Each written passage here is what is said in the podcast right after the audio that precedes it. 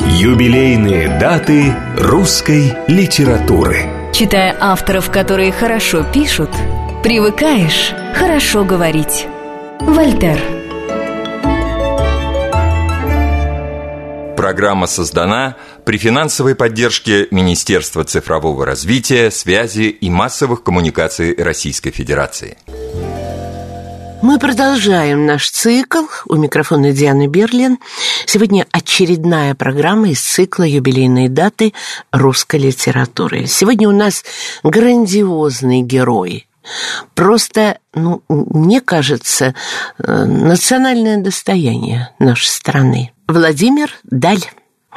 И для того, чтобы вы ярче представили себе этого героя, я вновь обратилась к Павлу Крючкову.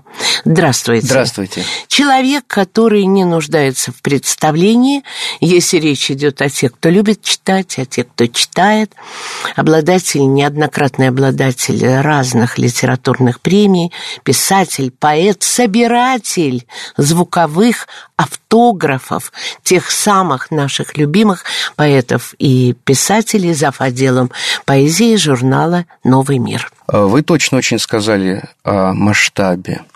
Я начну тогда с конца. В середине 90-х годов, когда, отработав уже несколько лет в самодеятельном тогда, неофициальном на тот момент доме музея Корнея Чуковского в Переделке, не забегая вперед, скажу, что центральное в его кабинете такое пятно среди книг, стеллажей, это четырехтомник Владимира Ивановича Даля, дореволюционный, угу. который просматривается и на дореволюционных фотографиях, где молодой Чуковский сидит в Куокколо, в финском поселке, где он жил, прямо у него на столе. И вот в Переделкино он дожил и приехал. Итак, я водил экскурсии в доме Корнея Ивановича, и в какой-то момент счастливый музей стал официальным.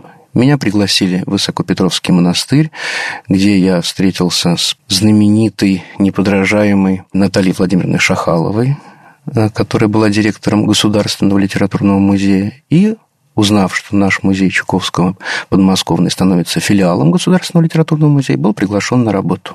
Я и думать не думал, что пройдет 20 лет, и имя Государственного литературного музея преобразится таким образом, что в нем появится еще одно имя, и это будет имя собственное. Сегодня это называется Государственный музей истории российской литературы имени Владимира Ивановича Даля. И, конечно, зная, что у нас будет с вами встреча, я не мог удержаться. И во время рабочего разговора с эм, директором нынешнего Государственного литературного музея, поэтом, культурологом, э, литературоведом, педагогом, историком литературы Дмитрием Петровичем Баком, я сказал, что вот я приду к вам, Диана и мы будем говорить о Дали. Он сразу, у него глаза вспыхнули. Я говорю, ну, вопросов два. О чем вы думали, когда переименовывали, уточняли название музея старейшего литературного, государственного, и почему Даль. И он два ответа дал. Один маленький, яркий, он такой технологический. А потом, через некоторое время, я предварю второй его ответ. Э, когда я думал над тем, чье имя мог бы получить этот музей, то сначала мне, конечно, приходили в голову те варианты, которые потом вызывали очень большую улыбку моих собеседников, которым я говорил, ну что, имени Пушкина, Толстого, Тургенева, ну очень смешно. Ну, конечно же, есть музей и Пушкина, и Толстого, и Тургенева, и дай им Бог э, долгой и счастливой жизни, потому что, ну, разумеется, все крупнейшие литераторы у нас, слава Богу, музеифицированные, у некоторых 2-3, а у некоторых и 8 музеев и больше, как у Марины Ивановны Цветаевой, к моему счастью.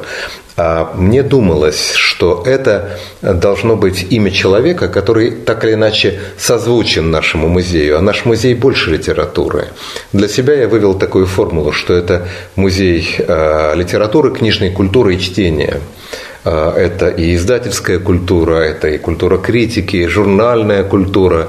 Очень много в ней и от государственного начала, конечно же, в русской литературе, потому что это ну, наш главный экспортный товар, как э, легко понять в сфере культуры. Конечно, слово «товар» здесь имеет метафорическое значение.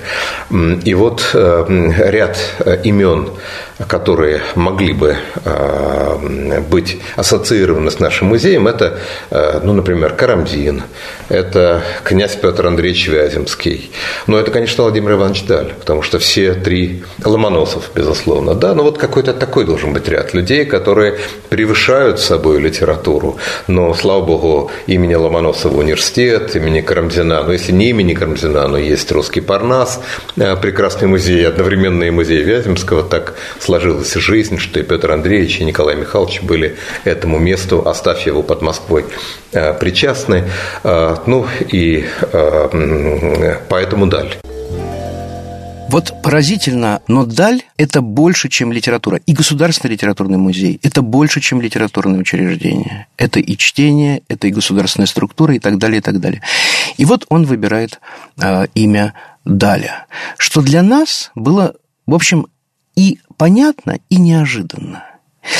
И то, что сейчас в интернете, на документах, имя Владимира Ивановича, которому 220 лет, значит, уже так живет, это, конечно, подарок такой к его юбилею получился. Конечно, Даль э, человек, ну, невероятных, совершенно разнообразных качеств и профессий ну, начиная с того, что мичман и врач, да, кончая тем... Военный врач, военный врач хирург. Да, хирург.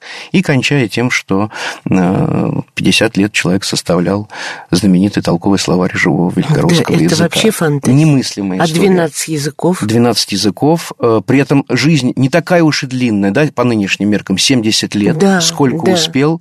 И пел, и на станке вытачивал, и Пушкина за руку Пушкин. держал, когда вот он умирал, и так далее, и так далее. Вы знаете, у меня э, последняя, вот э, самая свежая встреча с Далем была очень смешной. Она была вчера. Я хотел послушать, как Смоктуновский э, озвучивает мультфильм Нарштейна «Цапли и журавль». Угу. И вижу титры. Да, «Цапли и журавль». Русская сказка в обработке Владимира Даля. И сразу начинает этот кристалл поворачиваться какими-то еще, да?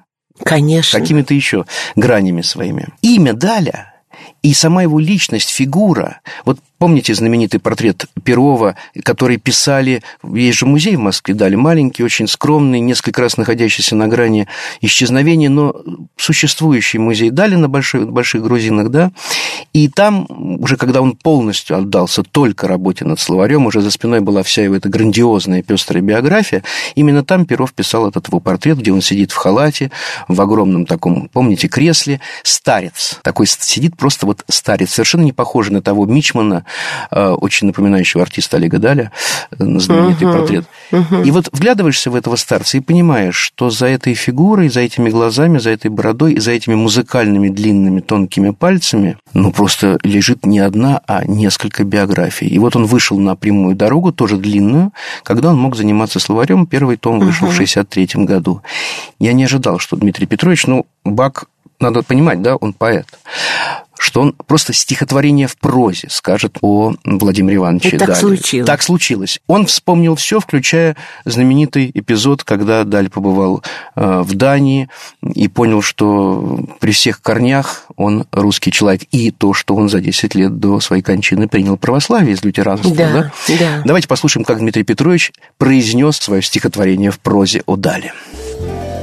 Владимир Иванович Даль – это э, человек-оркестр. Он соединяет вещи, занятия, склонности практически малосовместимые. Ну, конечно, это очень крупный литератор. Мы сейчас это не всегда помним, но в 40-е годы это крупнейший прозаик эм, с очень популярными очерками из народного быта и так далее, и так далее. Это во-первых. Ну, э, не в первую очередь для современников, а для нас в первую – это лексикограф и составитель словаря. Мы помним, что современники более академического толка над ним подшучивали. Это была такая игра в словарь. Это была демонстративная непрофессиональная профессиональная затея, которая оказалась вечной, как Петрарка когда-то считал главным свои трактаты, а, а все стишочки, сонетики Лаури он считал чем-то третьестепенным. Ну, что осталось в культуре, мы прекрасно понимаем. Так и со словарем Даля, словарем живого великорусского языка произошло.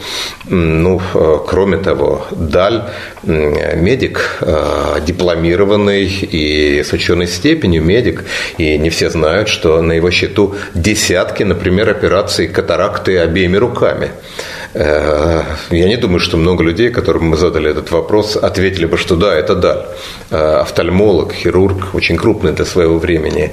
Даль мореплаватель,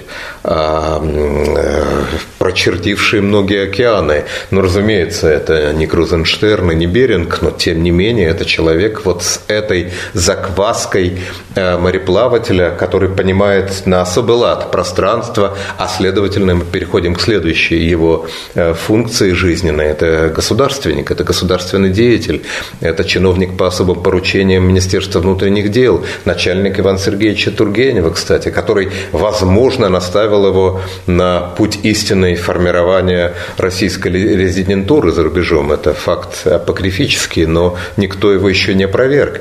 Э, Владимир Даль – это человек, который э, жил и работал в очень многих, и служил в очень многих регионах. Ну, мы знаем его псевдоним казак Луганский, он действительно родился в Луганске, э, в Малороссии более позднего периода, тогда это не Малороссия, конечно. Э, Даль э, это петербургский человек, далее это эстлянский человек, Э, далее, это Оренбургский человек. Э, ну и самое последнее, конечно, Даль, друг Александра Сергеевича Пушкина, друг закадычный, близкий, который вот к этой трагедии пушкинской итоговой, оборвавшей его жизнь, имевшей отношение. Таким образом, ну действительно, Даль отнюдь не только литератор, отнюдь не только лексикограф. Я еще забыл, что он составитель сборника сказок, об, этого, об этом надо помнить, и сборника пословиц. Даль крупнейший этнограф, записчик нравов русского народа. Но другой такой фигуры просто нет. Это, с одной стороны, такой рыцарь без страха и упрека, мореплаватель и плотник. А с другой стороны, врач, а с третьей этнограф, а с четвертой писатель и интереснейший человек. Поэтому ну, я уверен в том, что у этого бренда, будем употреблять это слово ныне модное, к которому я э, отношусь скептически, все-таки скажу, что у этого бренда очень большое будущее. Э, это наш нереализованный бренд. Надо сериалы снимать Владимира Ивановича Дали, потому что его судьба совершенно неподражаемо. Датчанин, перешедший незадолго до смерти в православие и ставший одним из столпов русской культуры, это еще одна параллель, да, и его роль на международной арене.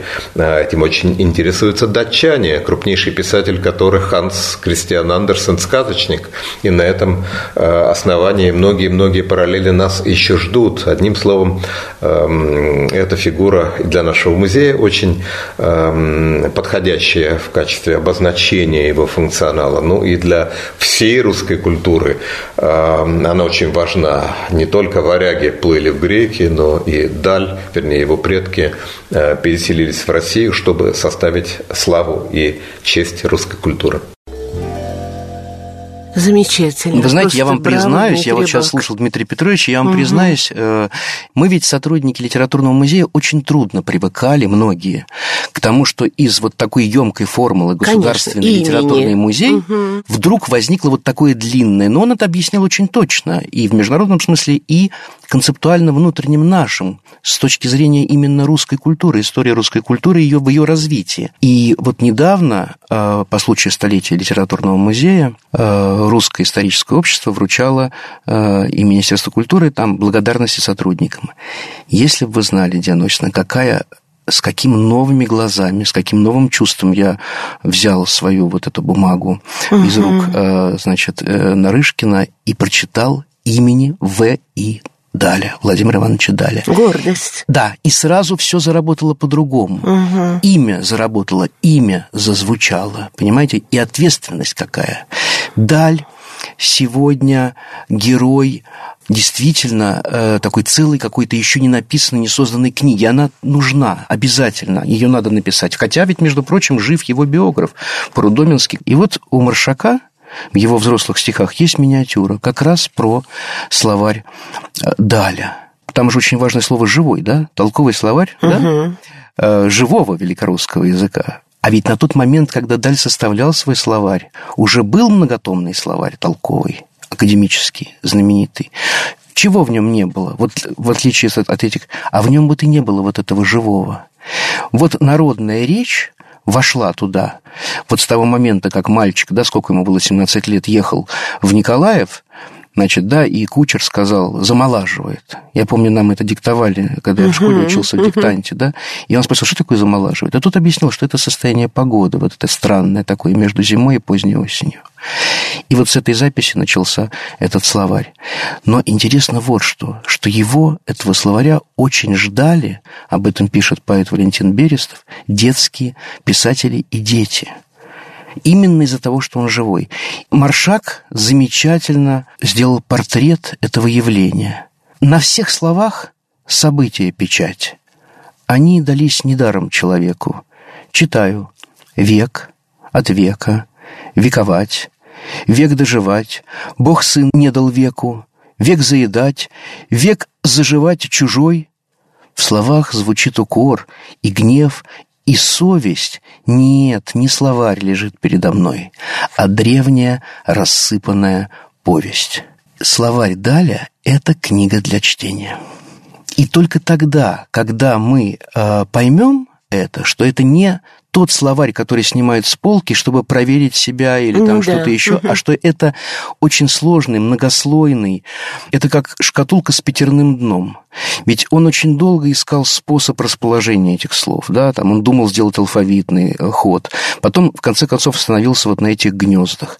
Тот же Берестов, которого я сейчас упомянул, которого все знают как детского поэта, а на самом деле замечательный литературовед, пушкинист, когда был предпоследний большой юбилей Дали, значит, это 2000 да, 2001 год, да, Дали 801, значит, 2001 год, 200 лет. Э, Берестов завершал свою многолетнюю мечту сделать словарь Даля, иллюстрированный для детей. И такая книга существует.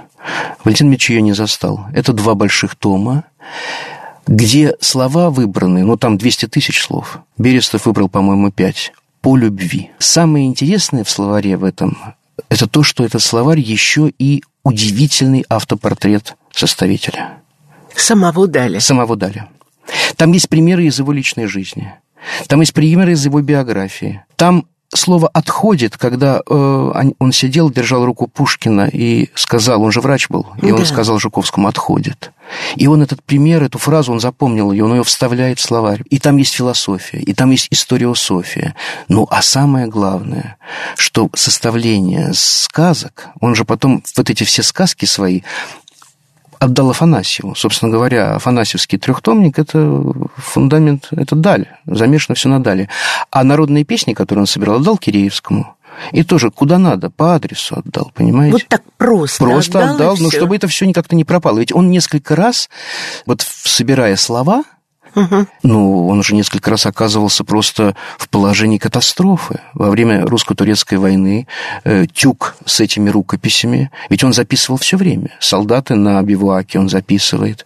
Э, в лазарете э, между операциями он записывает. Э, на торговые рынки он идет, он записывает. Он все время записывает. И на верблюде лежал тюк гигантский с этими бумагами. И этот верблюд во время сражения был схвачен, и его угнали турки. Так наши отбили этого верблюда, потому что они увидели, что их любимый доктор, Владимир Иванович Даль, угу. просто ну, ну, вне себя от горя. И они отбили этого верблюда, и Тюк вернулся. А далее должен быть написан роман – на самом деле. Да. Вот так, понимаете, так, как писали исторические романы, скажем, Танянов и другие люди, вот это должно быть обязательно сделано. Я среди многих книжек о Дали очень люблю э, книгу, которая вышла в пятом году, э, замечательного поэта, э, прозаика, литературного критика Алексея Евгеньевича Смирнова «Дар Владимира Дали». Это книжка для школьников, для внеклассного чтения. Но он ее построил, опираясь на далевские слова, так, что ты попадаешь в приключения. Общение со словарем Даля – это приключение. И только так. И еще я хочу привести, вот пользуясь случаем, замечательные совершенно слова Гоголя, которые он э, сказал о э, Дале. Я вообще э, должен сказать, что, конечно, количество э, и имена людей, с которыми Даль общался и был дружен, ну, просто не поддается вообще пониманию, понимаете? С одной стороны, значит, Нахимов, Э, морское да. дело, да, с другой великий хирург Пирогов, Пушкин, Жуковский, Тургенев, который был у него под началом. Спасибо, что теперь музей имени Да, дали. я вот думаю как раз, что это и есть начало его новой, может быть, Вот. биографии Мгм. жизни среди нас, понимаете? Потому что, конечно, э, фигура недопроявленная. Абсолютно. Во-первых, нужна большая новая книга для взрослых о Дали. Я вообще думаю, что Даль – это вот тот самый пассионарный человек, э, который сегодня очень нужен культуре. Как пример человека, который вот положил душу свою за други своя. Потому что, понимаете, вот представим себе на секунду, что цивилизация э, исчезла. И опять же, представим себе на секунду, что ее надо будет восстанавливать. Вот как? Вот по фильмам, по картинам, почему? Но самое такое цементирующее цивилизацию вещество – это язык. Вот существование словаря Дали, и не только Дали, и Ушакова, конечно, Ну да. кого угодно, но Даля, как именно живого великорусского словаря, позволит э, восстановить как по черепку ту цивилизацию, которой дышали и жили Дали его современники. Разворачивая приключения жизни слова в русском языке, он э, зашел довольно далеко. Вот возвращаясь к Валентину Дмитриевичу Берестову, которого я упомянул, э, у него есть такая работа, что такое обломовщина. Ведь слово «обломовщина» – это из романа Гончарова. Там разница была в три года появления словаря и этого романа. Берестов пишет, что в словаре «Дали» есть объяснение слова «обломовщина». То есть получается, что, помимо прочего, это еще и очень современный словарь. На тот момент, когда Дали его делал. Там слово «обломовщина» говорит Штольц. Вот он ее заметил, дал имя и скорее заклеймил, чем определил. Ну, это известное, да, русская Да. лень и так далее, неповоротливость и прочее. Будь на его месте Даль, тот первым делом, пишет Берестов, определил бы ее. Автор словаря так и поступил. Найти определение там непросто. Надо порыться в гнезде слов от глагола «обламывать». И лишь на дне гнезда, 25-м по порядку, после обломов, обломышей, обломников, это хворост, обломщиков, обломихи, это лихорадка, обломайки, это кнут. Откроем искомое. А сколько оттенков в корневом слове «облом»? И выступ Кремлевской стены, и грубиян, и даже нечистый. Не обошлось без чертовщины и в определении обломовщины. Сегодня в современном молодежном, скажем, сленге есть еще одно определение этого слова. Облом – это когда ты пытался что-то Облом, сделать, и, да. облом... и мы пользуемся этим выражением. Даль этого не знал. Обломовщина усвоена по повести Гончарова. Начинает Даль.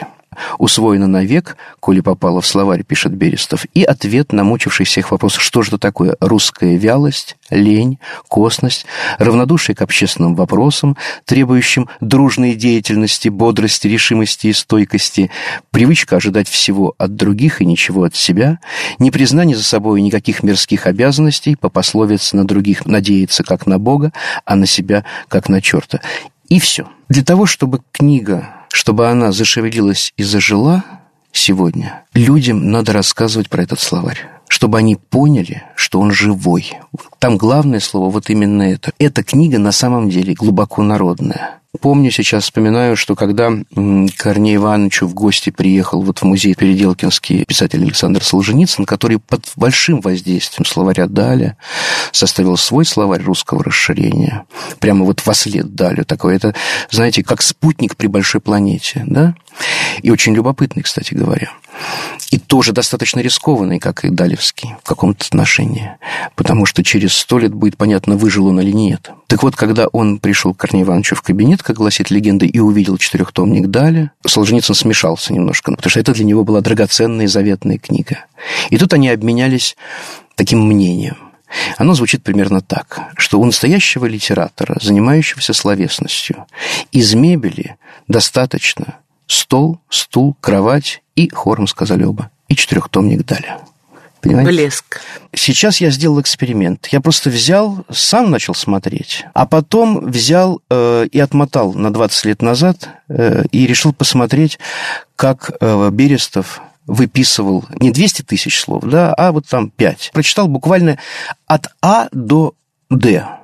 Не очень, совсем немного, буквально один абзац. Можно я вам прочитаю? Конечно. И вы сразу, мы с вами увидим, как это все дышит. А. Агу. Род привета младенцу. Вызов на улыбку. Бархат. Уронила ненароком слово ласковое, словно бархатом по сердцу привела. Братство. Тут поговорка. Доброе братство милее богатства. Ватрушка. Он вырос у матери на ватрушках.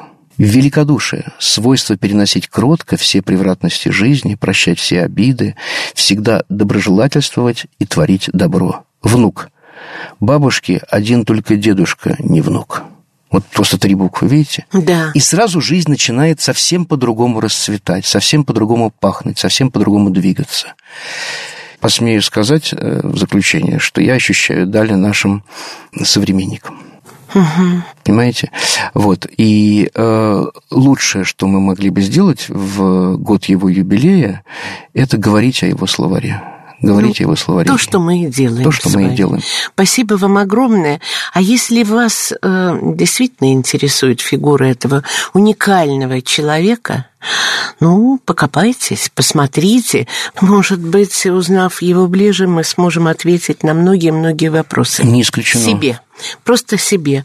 Огромное вам спасибо. Спасибо ну, вам. как вы поняли, уважаемые слушатели, это маленькая, вот буквально малая доля того, что можно было сегодня в нашей программе рассказать о Дале. Через несколько минут мы с вами обратимся к совершенно другой фигуре и из другого времени.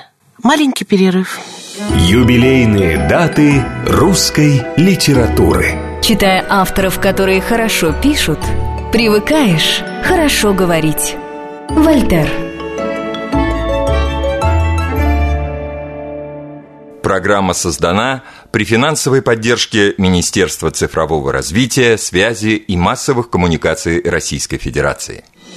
Юбилейные даты русской литературы. Читая авторов, которые хорошо пишут, привыкаешь хорошо говорить. Вольтер. Программа создана при финансовой поддержке Министерства цифрового развития, связи и массовых коммуникаций Российской Федерации. Я приветствую всех, кто к нам присоединился. Мы продолжаем наш цикл «Юбилейные даты русской литературы». Мы с вами просто совершаем такое путешествие во времени, в разные века. Сегодня это известный поэт, любимый многими, многими, ленинградский, надо сказать, поэт Александр Кушнер. Павел Крючков с нами. Здравствуйте еще раз. Здравствуйте, да, еще раз я рада вас приветствовать и приветствовать. Спасибо. Итак, Александр Кушнер. Сейчас передо мной лежат две книги совершенно с удивительными датами. Значит, у меня лежит сейчас передо мной самая первая книжка Александра Кушнера. Она называется «Первое впечатление». Ой. Это 62 год. Маленькая, 1962 тоненькая. год, да. Вот эту книжку он дарил Анне Ахматовой. И последняя по времени его книга «Осенний театр», которую я, э, как сейчас модно, заказал по интернету. Книга 2020 года. Вот смотрите, сколько между ними пролегает. Почти 60 лет. Должен сказать, что в в этом году, 14 сентября, э, выдающемуся русскому лирику Александру Кушнеру, ленинградцу, петербуржцу, исполнилось 85 лет. Он э, внутри своей поэзии по-прежнему остается и узнаваемым, и непредсказуемым. Это действительно подлинное долголетие в лирике. Э, Поэзия Кушнера продолжает сегодня э, служить таким укрепляющим, э, драгоценным душевным и духовным лекарством для любителей русской поэзии, которые по возрасту годятся ему во внуки. Вот я таких людей просто знаю. В прошлый юбилей, это было ему 80 лет, 5 лет тому назад, э, вышла книга его избранных стихов. Он ее, как я понимаю, сам составлял. И она разделена на десятилетия. Там 60-е, 70-е, 80-е, 90-е, новый век, 2000-е. Вот она сейчас передо мной. Эта книжка, я ее очень люблю. И я решил посмотреть, есть ли там те стихи из самой первой книжки, которые люблю я. Все, кроме одного. И я с него хочу начать, если позволите, я его Конечно, прочитаю. конечно. Дело в том, что сегодня мы будем слушать голос Александра Семеновича, потому что об этом я скажу чуть позже. Посчастливилось на рубеже э, 2003-2004 2004 года, то есть вот уже больше 15 лет тому назад, э, мне записать его диск. Это была не первая, выражаясь старым языком, пластинка Кушнера. Выходил «Миньон», большой диск выходил, когда были еще виниловые, помните пластиночки? Конечно. Вот, в 70-е годы. А вот первый и единственный компакт-диск выпустили мы вместе с журналом «Новый мир», и я об этом немножко расскажу. Он прочитал такое избранное за все годы. Э, этого стихотворения там не было. Вот эти стихи. «Будущее за магнитофоном». Мы умрем, но наши голоса все же под глазком его зеленым оживут хотя бы на полчаса. В предстоящем двадцать первом веке зазвучим, как в жизни, ты и я. Точно нам не опускали веки, не жалейте ленты нам, друзья. Не стирайте ближних ради джаза, Ты крутись, катушка, торопись. Голос мой проныра и пролаза На высокой полочке пылись. Техника спасает наши души И берет к себе на небеса. Ты ругаешь технику? Послушай, Как звучат на ленте голоса. Блеск, потрясающе. Э, поразительно, Как точно понимаете, да, это. поразительно э, точно здесь сказано. Когда звучит голос, звучит ведь душа. Звучит личность, поэт в эту минуту жив. Если мы, например, слушаем голос человека, которого уже очень давно нет на свете. Я э, хочу, чтобы сразу мы сейчас послушали самого Александра Семеновича, его э, гениальное э, старое стихотворение «Пластинка». И именно по названию этого стихотворения я и назвал наш компакт-диск новомировский. Э, вот он читает его сам в своей ленинградской квартире. Пожалуйста, «Пластинка». Я слушаю тихое пенье, Приставив ладони к лицу, И старой пластинки шипенья Лишь на руку мне и певцу. Так тих этот голос далекий И глух, удаляясь во тьму, как будто в нелегкой дороге Ворсинки пристали к нему, Как будто он слышен тревожный Сквозь вкрадчивый шорох дождя, как будто певец осторожный Пел в свитере горло щадя. Когда ж переводит дыхание Певец и секунду молчит, Его заменяет шуршанье, И, кажется, время шуршит. То вдруг приближаясь, то пятясь, Выходит тот день из угла, когда граммофонная запись так несовершенна была. И вижу я столик дубовый на крашенных ножках резных, и записи оттиск готовый, и несколько проб запасных, а главное, вижу артиста и свитер суровый его. Он шутит немножко нечисто, но страшного нет ничего. Он знает, что высшая радость, нечеткость любимица всех, но дивная шероховатость и пенье среди многих помех. Пенье среди многих помех – это и есть поэзия Александра Кушнера и сегодня. Это очень точно. Абсолютно. Мгм. И, э, конечно, как и все мы, он, э, вот я по последним его письмам сужу, потому что недавно готовили его подборка была юбилейная в Новом мире, э, минувшей вот этой осенью. И в одном из последних э, писем он написал с горечью о том, что происходит сегодня, воспользовавшись словом «средневековье». Это очень точно, так может сказать именно поэт, и должен говорить именно поэт. Его книжка «Осенний театр», которая сейчас передо мной, вот последняя по времени, э, как раз э, там, разумеется, есть стихи. Вот мы начали со стихотворения «Магнитофон», где он говорит в предстоящем 21 веке. Он говорит эту фразу за 40 лет до начала 21 века. И вот эти 40 лет проходят, смотрите. И вот сейчас он пишет «21 век оказался хуже, чем его представляли себе в двадцатом. Я сижу у окна, за окном снаружи клен мне кажется другом моим и братом. Я люблю его шум, новизны в нем нету.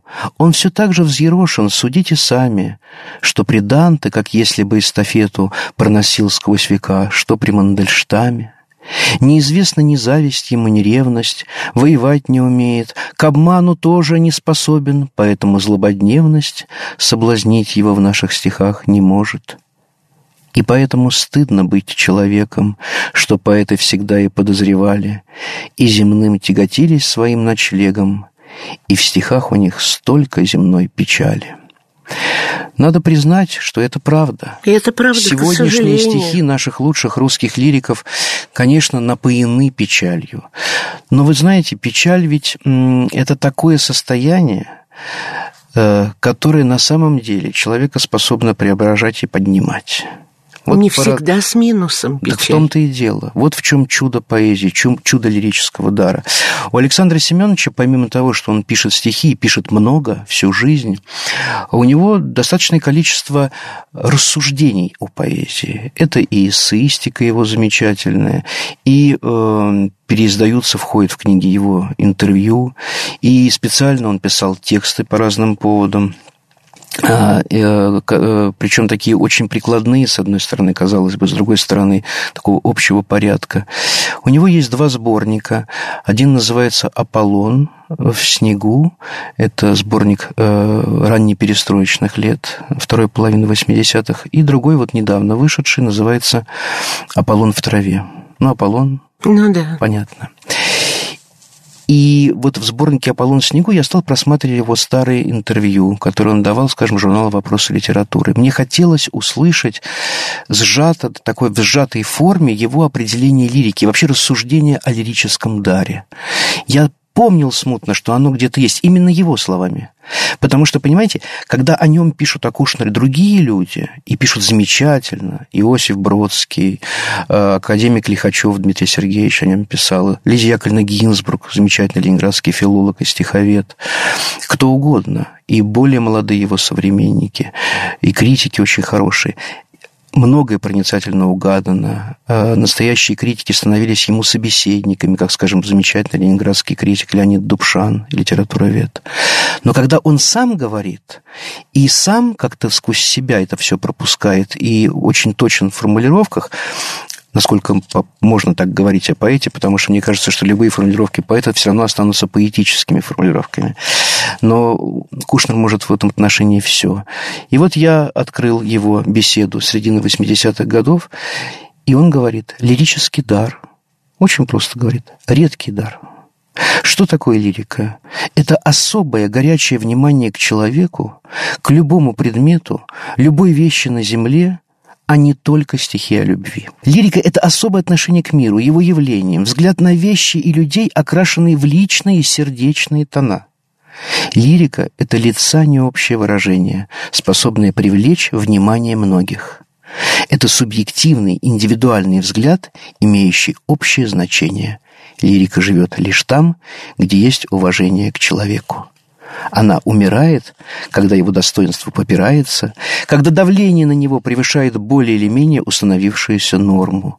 Тоталитарные режимы и не заинтересованы в ней, они поощряют тяжелоатлетический вагнеровский эпос. Лирика играет на повышение всех ценностей, разглядывает как драгоценность каждую крупицу жизни. Сиреневый куст, ночная бабочка, газетная новость, печальное воспоминание, вибрирующая коморка лифта, чужая строчка, настольный календарь, пароходный гудок — справочник щедрот, каталог привязанностей, картотека счастья.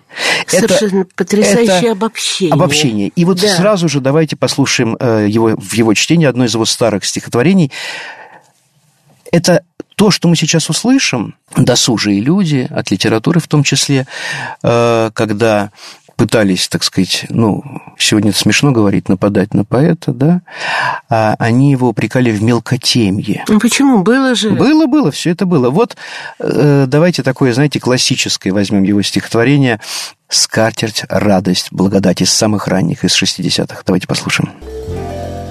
Скатерть, радость, благодать, За обедом с проволочкой Под столом люблю сгибать край ее с машинной строчкой «Боже мой, еще живу, все могу еще потрогать, и каемку, и канву, и на стол поставить локоть, угол скатерти в горсти, даже если это слабость, о, бессмыслица, блести, не кончайся, скатерть, радость. И вот оказывается, что бессмыслица-то это, она и является смыслом. Самое удивительное, что Кушнер не устает бесконечно говорить и в интервью своих, и в стихах о том, что не меняется. Как была поэзия тайной, так она и остается. Все время это вещество остается э, при своем uh-huh. и продолжает работать воздействует на читателя. Вот это поразительно. А вы вот скажите, пожалуйста, вы наверняка знаете, а как так получилось, что он смог подарить Ахматовой свой первый вот этот но ну, он входил, он, но он входил в то поколение, в тот круг, который э, считал... Мог такое, мог, да, да, да, да, у него есть замечательные воспоминания об Ахматовой и замечательные стихи ее памяти. Э, и у него э, есть даже такая большая работа, которая называется Анна Андреевна и Анна Аркадьевна, где он э, пишет о том, что ну, полубессознательно, может быть, э, ну, как бы сказать, об образе Карениной, Анны Карениной и внутреннем портрете Анны Андреевны. У нее же особые были отношения у Ахматовой с Толстым, да, почитательские.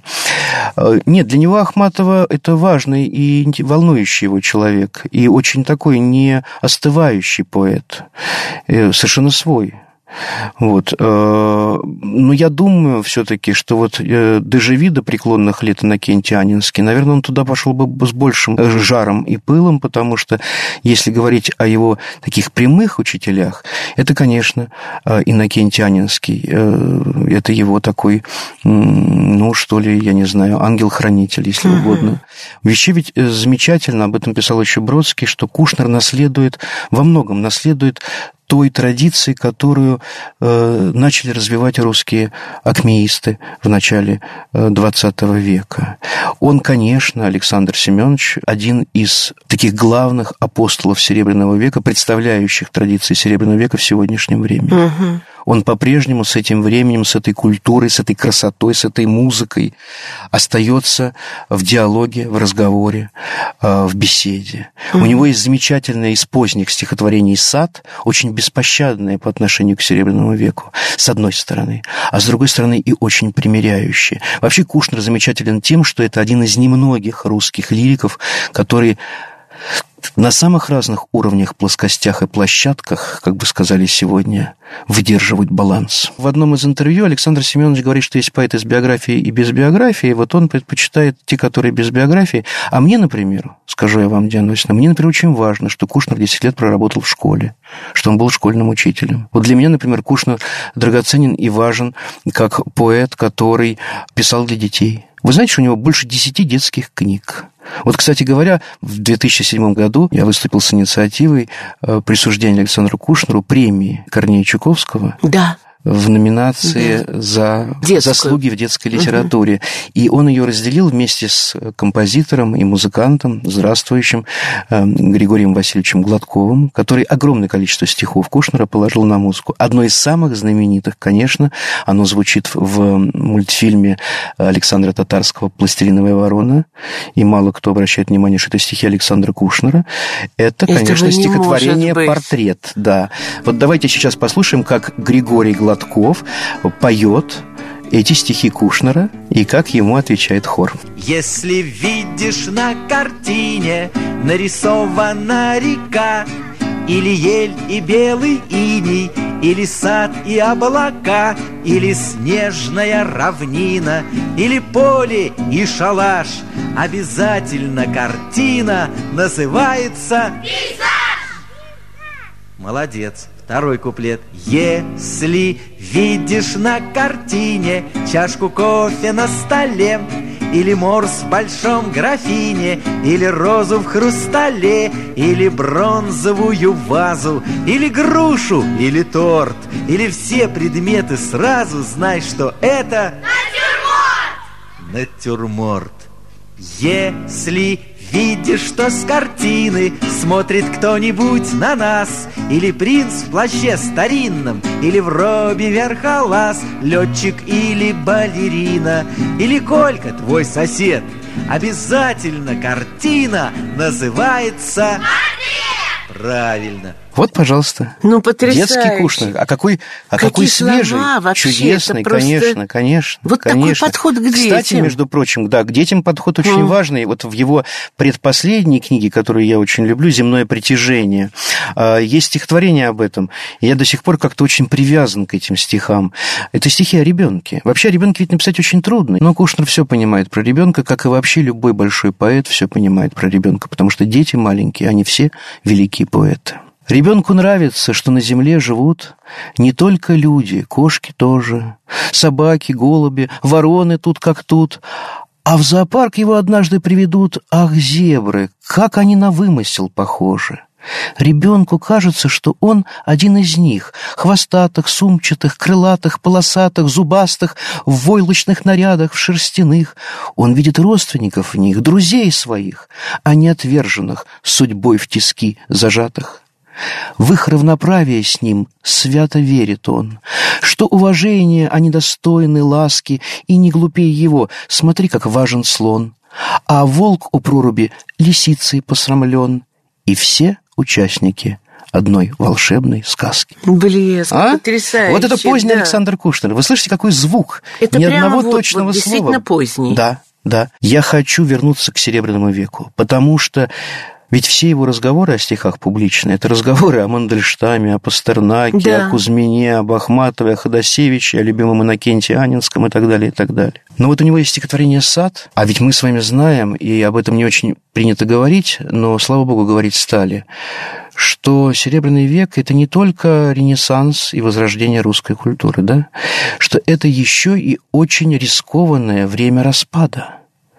Там все соединено одно с другим. Когда люди стали сознательно переходить грань и, э, выражаясь духовным языком, ломать в себе образ Божий. Да. И это отразила эстетика Серебряного века. Написать об этом явлении на пространстве стиха очень тяжело. По-моему, одно из лучших стихотворений вообще о явлении Серебряного века написал именно Александр Семенович. Это стихотворение «Сад». Послушаем, как его читает Александр Кушнер. Через сад с его кленами старыми, Мимо жимолости и сирени, В одиночку идите и парами, Дорогие, любимые тени. Распушились листочки весенние, Словно по Достоевскому клейки, Пусть один из вас сердцебиение Переждет на садовой скамейке, А другой, соблазнившись прохладою, Пусть в аллею свернет боковую И строку свою вспомнит крылатую Про хмельную мечту молодую. Отодвинуты беды и ужасы, На виду у притихшей вселенной Перешагивайте через лужицы Желтовато-коричневой пеной. Знаю, знаю, куда вы торопитесь, По какой заготовке домашней, Соответственно списку и описи Сладкопевца, глядящего с башни – Мизантропы, провидцы, причудники, предсказавшие ночь мировую, Увязался б за вами, да в спутники Вам себя предложить не рискую, Да и было бы странно донашивать Баснословное ваше наследство И печальные тайны выспрашивать От того, что живу по соседству. Да и сколько бы ни было кинуто Жадных взоров промчавшийся поезд — то лишь ново, что в сторону сдвинуто и живет в новом веке по пояс. Где богатство, где ваши сокровища, ни себя не жалея, ни близких, вы прекрасны, хоть вы и чудовища, преуспевшие в жертвах и риске. Никаких полумер, осторожности, компромиссов и паллиативов, сочетание противоположностей, прославление безумств и порывов, вы пройдете, и вихрь поднимается, ссор весенний, стручки и метелки.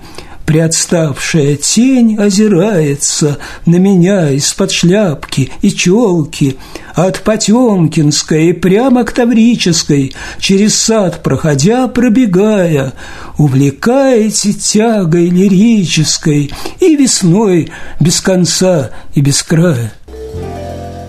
Вот видите, он смог это все гармонизировать. И это может сделать только большой поэт. У Александра Семеновича Кушнера есть стихотворение тоже из относительно новых, э, в котором есть такая загадка. И я хотел бы им закончить, если позволите. Угу. Это стихи, посвященные собрату, э, близкому по возрасту, чуть-чуть помоложе, Олегу Григорьевичу Чухонцеву. Тоже живому классику нашей современной поэзии. Это стихотворение э, продолжает собой ту тему, трудную и соблазнительную, которая была, прозвучала в стихотворении «Сад». Ведь вы видите, как он говорит, что он не хочет быть их наследником, но он не может от них и отказаться потому что они его увлекают этой весной без конца Конечно. Глоковской, понимаете? И он является их наследником. И вот мы сейчас услышим, как он это читает, угу. как раз с посвящением Олегу Чхонцеву, и потом мы с вами попробуем ответить на вопрос, кто же там в конце появляется. Угу. Мне приснилось что все мы сидим за столом, В полублеск облачась в полумрак, И накрыт он в саду, и бутыли с вином, И цветы, и прохлада в обнимку с теплом, И читает стихи Пастернак — с выражением по-детски, старательней, чем это принято, чуть захмелев, и смеемся, и так это нравится всем, только Лермонтов чур говорит без поэм, без поэм и вступления в лев. А туда, где сидит председатель, взглянуть, но, свалившись на стол с лепестка, Жук пускается в долгий по скатерти путь. Кто-то встал, кто-то голову клонит на грудь, Кто-то бедного ловит жука. И так хочется мне посмотреть хоть разок На того, кто... Но тень всякий раз заслоняет его Или чей-то висок — и последняя ласточка наискосок Пронеслась, чуть не врезавшись в нас очень плотные стихи. И «Ласточка», которая из стихов Державина, и Катулла, и Мандельштама, да. и так далее, и так далее, да? И вот, казалось бы, кто это в конце? Вроде бы Пушкин. Я уверен, что Кушнер не ответит на этот вопрос. Вот решайте, кто это. Я для себя придумал. И мне моя придумка очень нравится. Это сидит ангел-хранитель русской поэзии. Отмечая этот юбилей, Э, и кланяясь почитательски Александру Кушнеру, нашему современнику, замечательному поэту, мы обязаны признаться в том, что в формировании лучших черт нашей души, э, в формировании нашего вкуса, в формировании нашего отношения к миру, он принял участие. За это ему, конечно, низкий поклон, благодарность и наше поздравление. Спасибо вам огромное. Спасибо за то, что вы сохранили и дали нам возможность послушать эти стихи в авторском исполнении. Спасибо Павел большое. Крючков. Мы встречаемся через одну неделю. Всего доброго, будьте здоровы. Юбилейные даты русской литературы. Читая авторов, которые хорошо пишут, Привыкаешь хорошо говорить. Вольтер. Программа создана при финансовой поддержке Министерства цифрового развития, связи и массовых коммуникаций Российской Федерации.